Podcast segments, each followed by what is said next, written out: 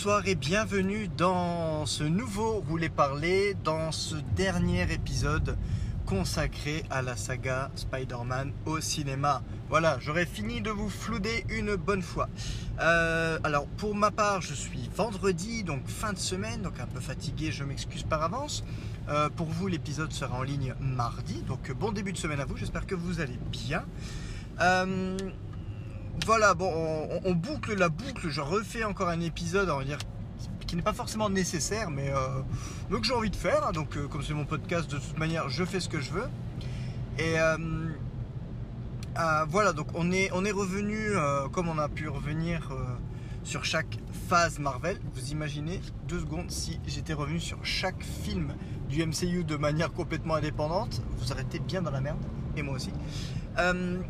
Donc là, on est revenu sur vraiment chaque film. Alors, je j'omets euh, délibérément euh, les films sortis en 77. Euh, parce qu'il ne faut pas oublier comme qu'il y avait une série live Spider-Man qui avait été faite en 77. Mais alors, de une, c'était tellement mou. De deux, c'était vraiment une époque préhistorique où, enfin, de toute manière, les effets spéciaux ne permettaient pas de, rendre justice au personnage. D'ailleurs, même le personnage en lui-même, quand on dit genre, la version du MCU euh, les gars, dans la version 77, l'oncle Ben ne mourrait pas. Euh, donc on peut dire que on n'entend pas parler de l'oncle Ben dans la version MCU, mais on, se doute en filigrane qu'il a existé. Enfin bon, voilà. Euh, et ils avaient remonté certains épisodes pour en faire les films, comme, comme ils avaient fait aussi à l'époque avec la série L'incroyable Hulk, avec Lou Ferrigno et, Bill Bixby. donc ils remontaient genre deux ou trois épisodes de la série pour en faire un film qui parfois sortait au cinéma. Euh, et j'ai omis également délibérément la version japonaise où donc ce n'était pas Peter Parker l'homme araignée mais euh, du Taiku, je sais plus trop comment il s'appelait. Euh, et il obtenait les pouvoirs depuis une divinité, enfin un truc un petit peu perché. Donc voilà, je suis revenu avec vous délibérément sur la période, on va dire, moderne des super-héros. même si genre même les, les versions Rémi commencent à devenir les versions classiques comparé au MCU qui lui est plutôt comparé, euh, à partir de 2008, l'ère moderne.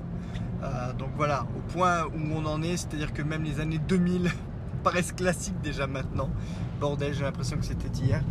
Euh, bref, donc j'espère que pour vous ça a été, que ça n'a pas été trop, trop indigeste, mais en tout cas pour moi c'était un certain plaisir de revenir sur ces films, en sachant que je ne me les suis pas rematés pour le podcast, hein. donc c'était vraiment tout de de mémoire, c'était juste vraiment ma passion, euh, ma passion dévorante pour le personnage qui, euh, m'a fait emporter euh, sur, ces, territoires. Et donc j'ai vraiment été content de, revenir peu à peu sur, chacun de ces films. Et la question se pose toujours. On, le voit d'ailleurs avec la sortie de Far From Home à, l'heure actuelle. Il y a comme une bataille entre vraiment les, bah, les, les, classiques entre guillemets nostalgiques qu'on pourrait considérer de manière générale de ma génération, donc ceux qui ont grandi. Je pense qu'il y a vraiment ceux qui ont grandi, donc ceux qui ont peut-être la vingtaine, vingtaine, 20, 25 ans maintenant, ceux qui ont vraiment grandi avec la version Rémi, euh, et euh, ceux, alors on va dire comme moi, qui, qui étaient déjà, on va dire, euh, aux, abords de la fin d'adolescence, début de vingtaine, et qui ont maintenant milieu de trentaine de, nos jours. Donc il y a tout un pan de cette génération-là qui de toute manière voit un culte à Rémi, euh, un culte qui ne sera jamais, euh, qui ne sera jamais euh, modifiable. Modifié, c'est genre touché à la trilogie. Donc sur, Reddit, vous verrez souvent on, fait référence à, la trilogie de Sam Raimi comme The Holy Trilogy, la trilogie sainte, la sainte trilogie. Euh, vraiment la, chose qui n'est pas touchable, qui n'est pas, qui n'est pas concevable de critiquer. Euh, et une partie de moi est vraiment de, cet avis, c'est-à-dire que pour, pour, moi vraiment la trilogie Rémi, euh, comme je l'ai peut-être dit ou pas, je ne sais pas, mais la, trilogie pour moi, la trilogie Rémi pour moi a vraiment été un peu fondatrice de, de, ce que je suis, de ce que j'étais et de ce que je suis devenu au fur et à mesure.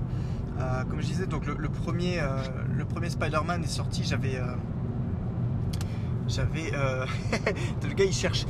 J'allais avoir 17, j'avais 17 ans, 17-18 ans, donc j'avais vraiment l'âge que le personnage était censé avoir. donc le, premier résonne pour moi réellement au niveau fin de lycée, le second début de vingtaine, fin, fin des années école, entre guillemets, je, finissais, je finissais mon BTS.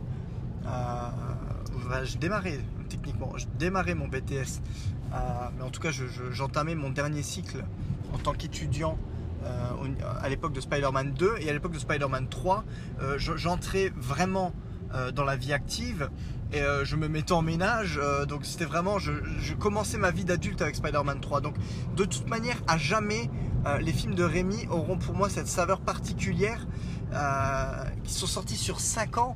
Et c'est incroyable sur ces 5 ans comme moi-même j'ai pu évoluer, mon point de vue a évolué, ma vie a évolué. Et, donc du, Spider-Man 1 où j'étais vraiment encore le, lycéen euh, timide, euh, sans copine et tout le bordel, à, au Spider-Man 3 où j'ai la fille entre guillemets parce que je suis toujours je, suis toujours avec, euh, avec la même fille qui est maintenant ma chère et tendre petite femme adorée que j'aime.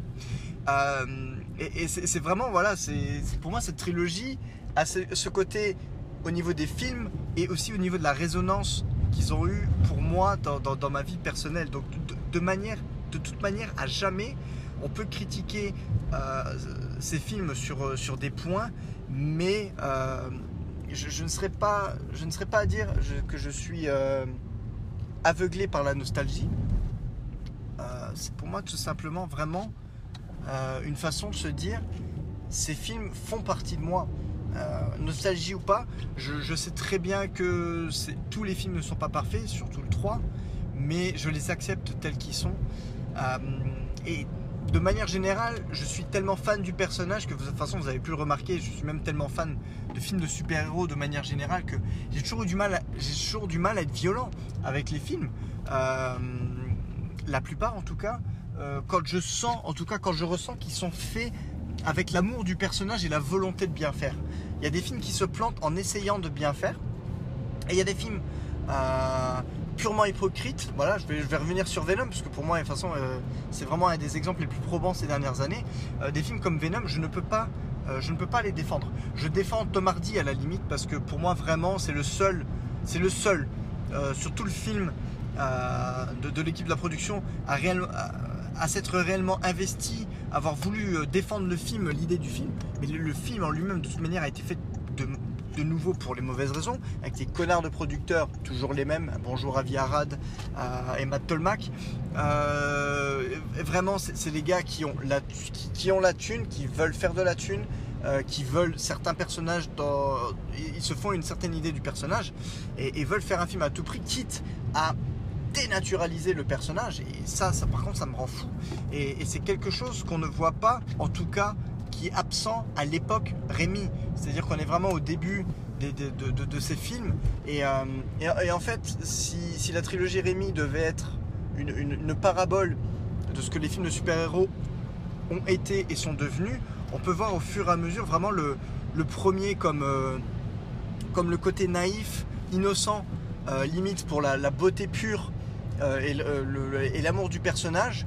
Euh, le 2 qui, euh, qui s'affirme, qui connaît ses pouvoirs, entre guillemets, et, qui en font vraiment le blockbuster par excellence.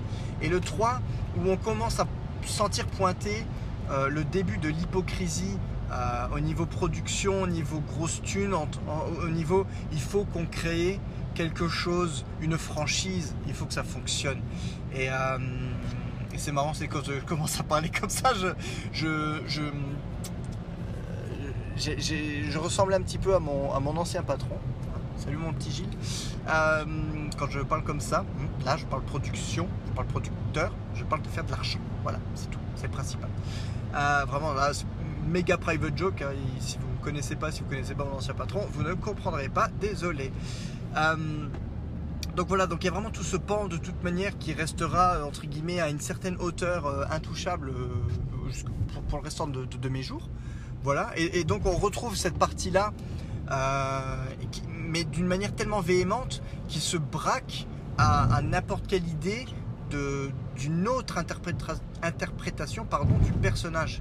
Et, et, donc forcément, bah, après il y a eu tout ce côté amazing qui qui, lui est un peu un monstre à deux têtes, c'est-à-dire qu'il a été, c'est un, film à la base voulu par les producteurs, un film de producteurs pour les mauvaises raisons, mais je, pense quand même dans mon fort intérieur que Webb, Mark Webb, le réalisateur des, deux films, avait vraiment les meilleures intentions du monde, mais de une, déjà était assez inexpérimenté, ce qui n'empêche qu'il a quand même su nous sortir euh, de bons thèmes euh, entre les relations Gwen, Peter, euh, de bonnes scènes d'action aussi. Bon, ça généralement on peut dire aussi merci au, superviseur des effets spéciaux. Garfield et Stone, les, acteurs de manière générale étaient quand même plutôt engagés également. Euh, Garfield, on peut, en dire ce qu'on veut, euh, et, un vrai amoureux du personnage, connaissait vraiment le personnage depuis sa, toute prime jeunesse, et pour lui, devenir Spider-Man, c'était vraiment une responsabilité qu'il a, qu'il a pris à bras le corps. Euh, donc, ces, films-là, je les déteste pour, les, les, mauvaises raisons pour lesquelles ils ont été faits, mais je les apprécie pour ce qu'ils sont quand même. une autre image de l'homme araignée, même si c'est pas une image que j'ai toujours euh, accepté. Mais, euh, mais voilà. Et même encore à l'époque de la sortie de Amazing 2, euh, quand, quand, je, quand je fais la critique dans, dans, la vie du nerd, j'en suis presque. et là, j'avoue que j'avais peut-être aucun recul à ce moment-là, mais j'étais presque à, dire ok, Amazing Spider-Man 2 est peut-être le meilleur film Spider-Man. Je le mettais devant Spider-Man 2. Parce que de, manière générale, le grand gagnant euh, de, manière globale sur les films Spider-Man, celui qui fait quasiment consensus euh, et plébiscite, euh, c'est Spider-Man 2. C'est vraiment encore aujourd'hui voilà, considéré comme un des meilleurs films de super-héros et tout, même s'il a ses détracteurs. mais voilà, donc du coup, à la sortie d'Amazing Spider-Man 2, eh, j'étais en mode. Est-ce que je suis peut-être pas devant, finalement, le meilleur film de Spider-Man que je n'ai jamais vu pourquoi? Bah, Parce que les scènes d'action euh, et visuellement c'était euh, c'était un truc de un truc de ouf. Donc euh, pardon. Et, donc ça, ça, a commencé à me faire réfléchir. Et puis après, la version Hollande est arrivée, la version MCU dont, j'attendais beaucoup, qui a su me déstabiliser et qui a su m'emmener, on va dire, vraiment dans des, dans des directions que, je ne pensais pas voir, ou en tout cas pas voir de sitôt euh, avec ce personnage pour finalement sur la fin me ramener à, me vendre entre guillemets une, un arc où il y a une réelle progression du personnage. Et, euh, et, ça je pense que cette version là est vraiment complètement inédite à ce sujet pour vraiment nous montrer déjà un Peter et un Spider-Man complètement inexpérimentés mais plus que sur la durée de 20 minutes dans le premier film c'est à dire qu'à à la fin de, son premier film on, l'a quand même déjà vu dans Civil War, on l'a vu dans son premier film solo, donc il est, quand même déjà apparu dans deux films. Et il est encore newbie, c'est encore un jeune super-héros en devenir, en vouloir devenir. Et, euh, vraiment, il, faudra encore même son apparition dans Avengers Infinity War et la fin d'Endgame pour vraiment euh, commencer à nous dire, ok, là maintenant il commence à gérer. Et sur toute la durée de Far From Home, on le voit prendre vraiment, monter en puissance euh, pour finir, entre guillemets, sur une image un peu plus classique euh, du Spider-Man, en tout cas de l'idée qu'on se fait de, Spider-Man. Et vraiment, il y aura une, un voyage, j'ai envie de dire limite initiatique, sur 1, 2, 3, 4, sur 5 films. et 5 films en 3 ans. C'est ça qu'il ne faut pas oublier. C'est que la première fois que nous avons vu ce Peter Parker ce Spider-Man, c'était en 2016. C'était uniquement il y a 3 ans. Et sur trois ans, on l'a vu dans cinq films.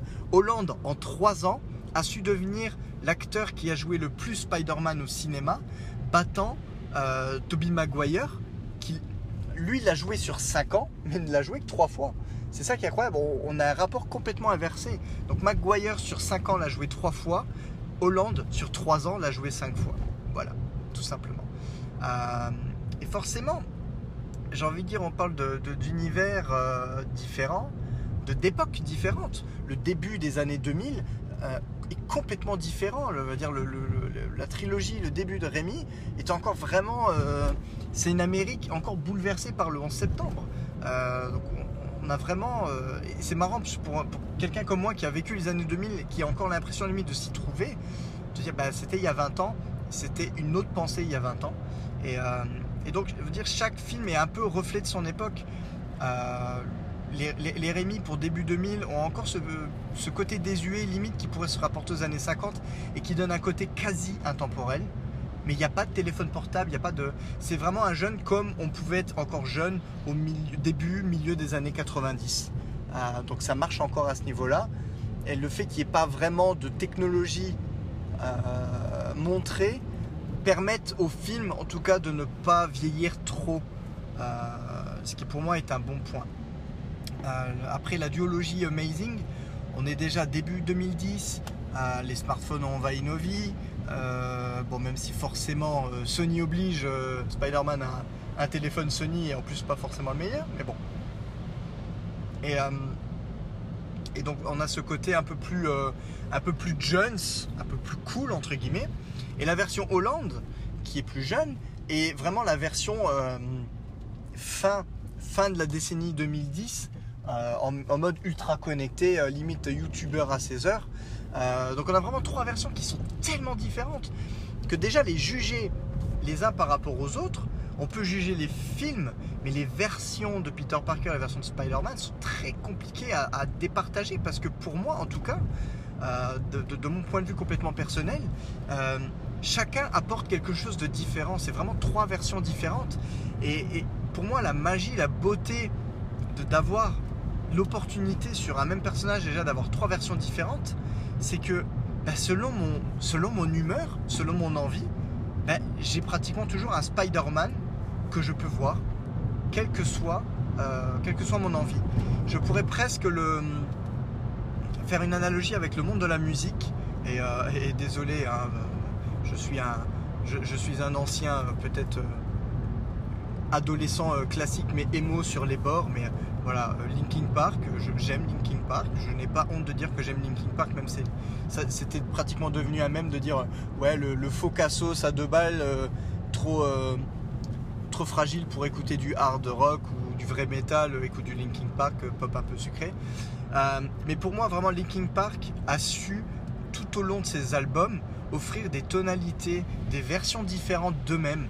Et, et de la même manière que je peux pas je peux pas vous dire concrètement quel est mon album de Linkin Park préféré parce que je les aime tous euh, et que selon en fait le moment, euh, selon la période, selon mon état d'esprit, j'aurais pas envie d'écouter le même album tout simplement.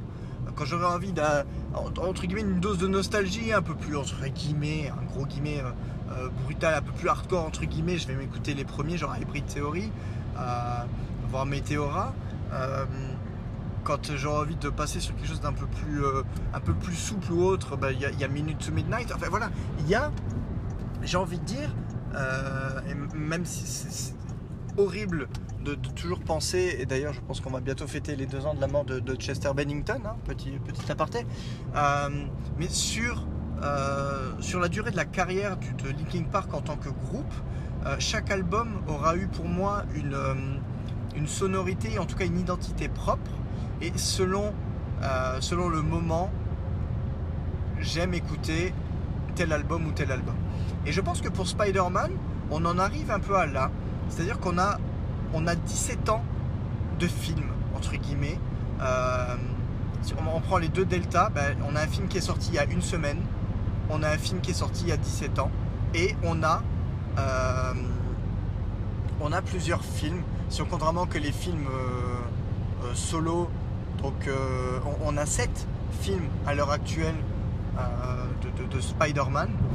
Et ben, selon, mon, selon mon envie, selon mon humeur, ben, j'aurais envie de tantôt regarder la version Rémi comme un petit bouffée un peu nostalgique et de me sentir proche de ce Spider-Man pour me ressentir jeune entre guillemets.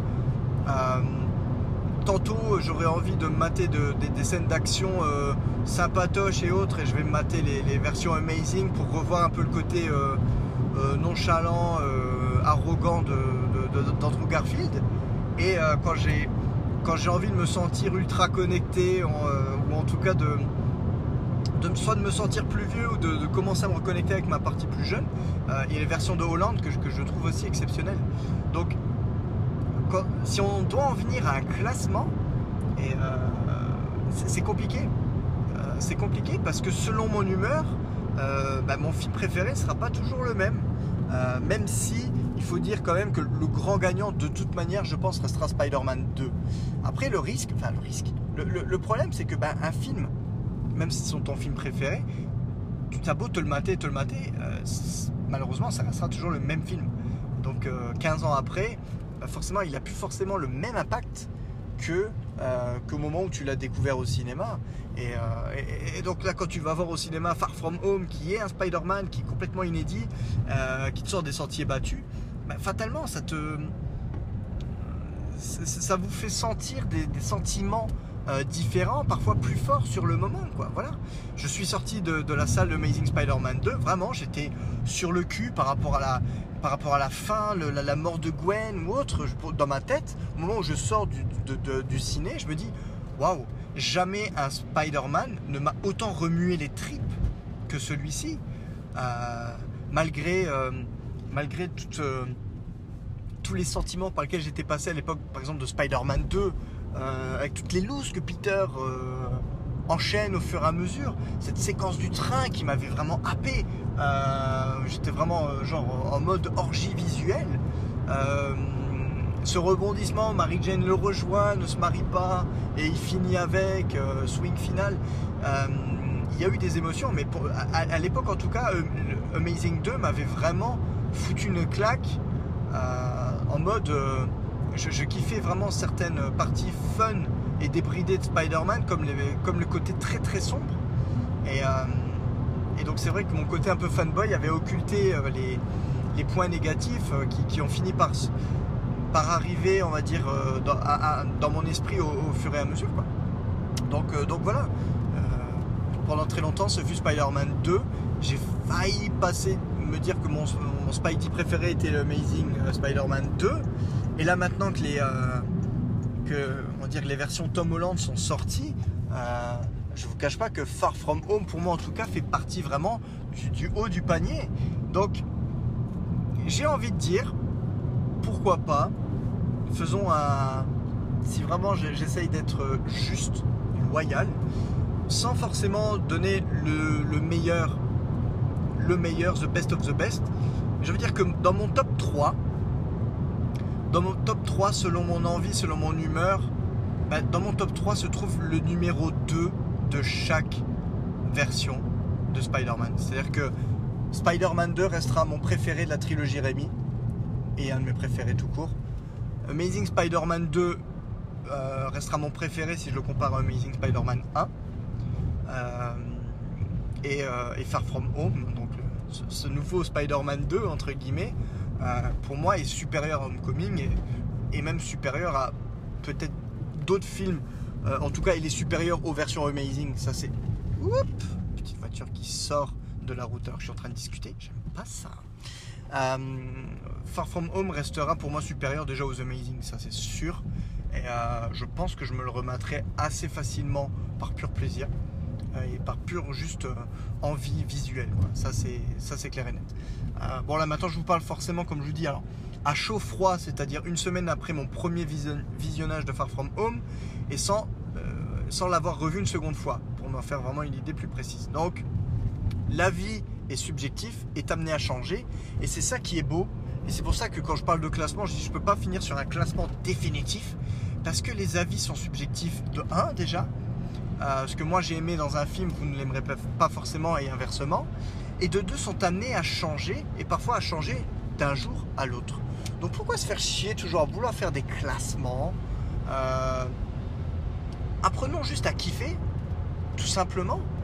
Euh, ben, moi mon kiff c'est Spider-Man de manière générale. Eh ben, je kiffe les films qui sortent et qui parlent de mon super-héros favori.